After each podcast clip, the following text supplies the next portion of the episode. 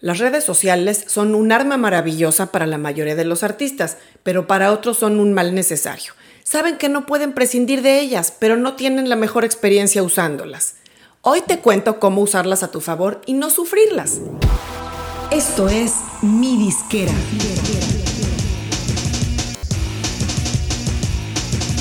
Mi Disquera, donde tu música es tu negocio.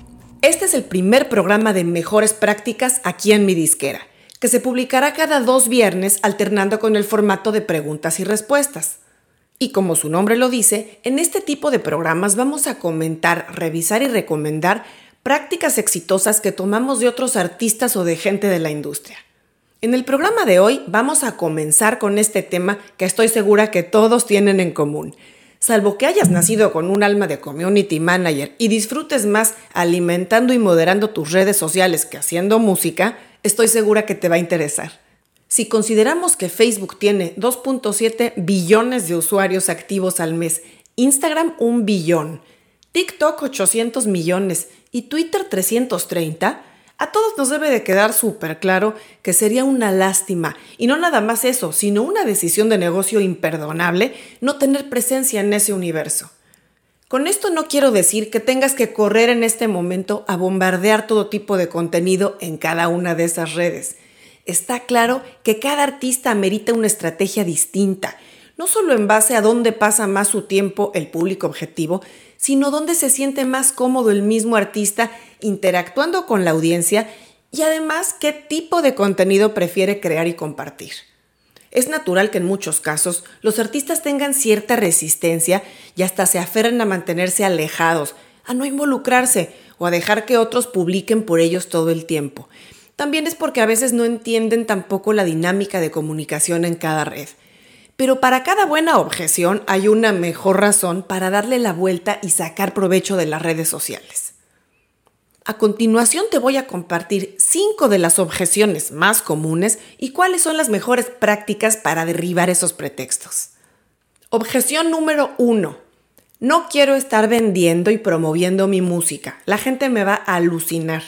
Este argumento lo escuché muchísimo, sobre todo cuando trabajaba en Universal y Warner hace ya varios años. Creo que en años recientes los artistas se han abierto más, pero este razonamiento siento que sigue aún arraigado. Entiendo que un artista no se sienta cómodo diciendo todo el tiempo, ya salió mi nuevo sencillo, escúchalo, o no te pierdas mi nuevo video. Prefieren siempre que alguien lo diga por ellos, ya sea la disquera, alguien de su equipo o hasta su hermano o su primo, que hagan este tipo de publicaciones en las redes. Pero quiero que entiendas que no tiene nada de malo promover tu propio trabajo, porque siempre hay un lenguaje y formas de hacerlo. No se trata tampoco de usar mensajes como de vendedor aburrido o como de spot de radio de los noventas. El artista debe poder acercarse a su público usando sus propias palabras, contando historias que le permitan conectar con la gente a nivel personal. Por ejemplo, en vez de decir, hoy voy a estrenar mi nuevo video en YouTube, no te lo pierdas. Puedes decir algo como, el día de la grabación de este video ha sido uno de los más divertidos. Tuve el gusto de trabajar con el director fulano. Su equipo preparó una locación muy original. Me sentí como en familia trabajando con este equipo durante 16 horas que duró el rodaje. Espero que el video refleje lo bien que lo pasamos y estoy muy orgulloso del resultado. Así, ¿a qué fan, incluso no fan, no se le antojará ir volando a YouTube a ver el video? Objeción número 2. ¿Por qué voy a gastar tiempo creando contenido en las redes sociales si no gano dinero de ahí? Te diré que esa es una verdad a medias, porque aunque efectivamente el artista no va a ganar dinero de las publicaciones en sí que pone en sus redes, sí lo va a hacer de forma indirecta, ya sea dirigiendo tráfico a su música y a sus videos en las plataformas o servicios de música, o también a través de la monetización de las pistas de audio o videos dentro de estas redes sociales. Esto, claro, tiene que haber un acuerdo de la disquera, sello o distribuidora en la que tengas tu música con las plataformas. La mayoría de ellas lo tienen, la inmensa mayoría, y ante la duda pregúntales.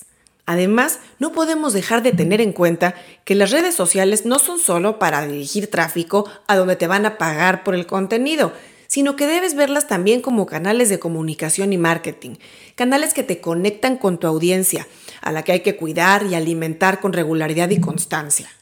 Objeción número 3. Ya no tengo edad para estar poniendo bailes o retos y no me gusta mostrar mi vida personal en las redes.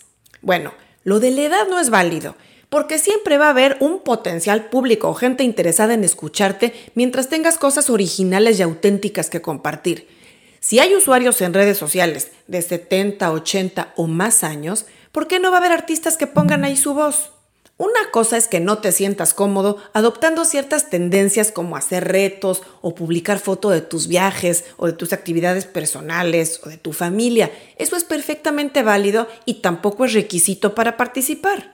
Hay muchos artistas y otros usuarios de redes, incluso con miles y hasta millones de followers, que jamás tendrán que entrar en esas prácticas.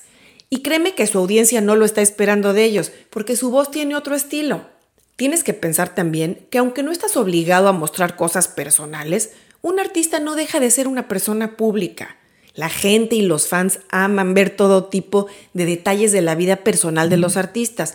Así es que cualquier cosa que te sientas cómodo compartiendo, hazlo y será muy bien apreciado por ellos y contribuirá a seguir alimentando ese vínculo. Tampoco tengas temor de las críticas y de los trolls es importante que desarrolles una piel gruesa para ignorar e incluso contestar con elegancia cuando lo amerite.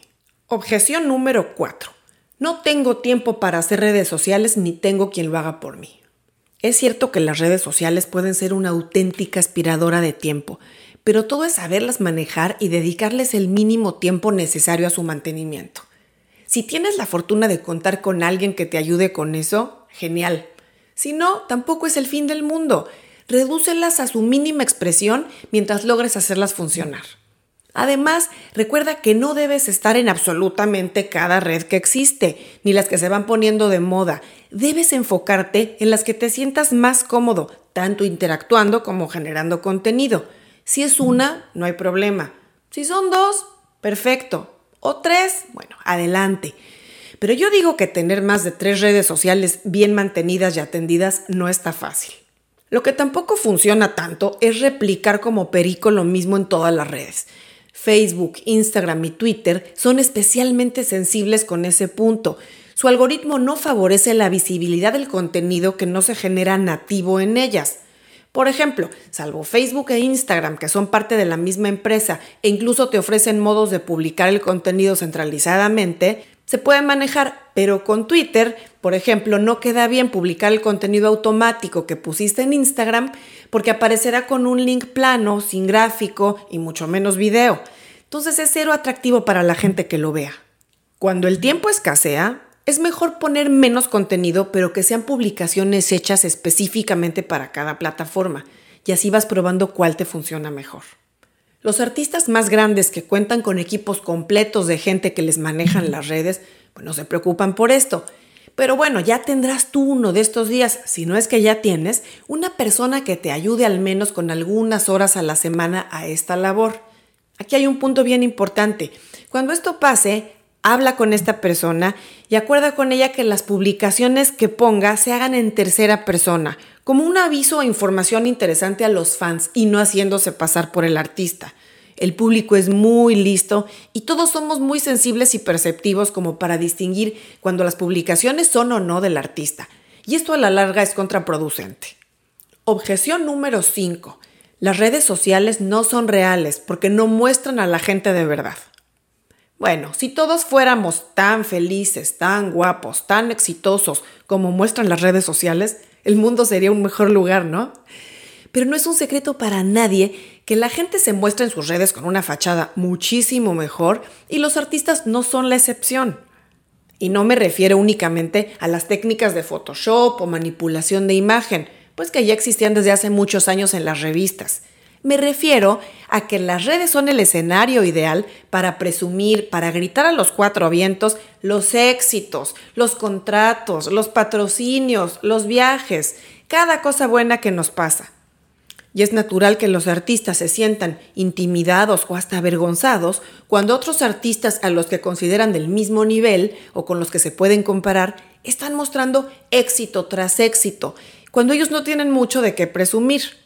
Por eso nace también esa resistencia a abrirse en las redes, a entablar un diálogo transparente o a mostrarse más reales. Porque si todos somos vulnerables, el artista lo es aún más. Pero no te preocupes, no te sientas desmotivado si no tienes los premios, los viajes o los triunfos recientes que compartir. La gente va a saber reconocer y apreciar cuando compartas otro tipo de contenido real. Por ejemplo, en qué estás trabajando, qué planes próximos tienes, qué cosas interesantes viste o leíste, qué te está motivando como artista, incluso qué tropezón tuviste recientemente y cómo te levantaste. A la gente le encanta el contenido que muestra el lado humano detrás, una voz auténtica y personal. Y con esto terminamos el programa de hoy. Espero que te haya gustado y te sirvan estas recomendaciones para afinar tu estrategia de redes sociales. Es parte vital de tu plan de marketing. No lo ignores ni lo tomes a la ligera. Nos vemos pronto.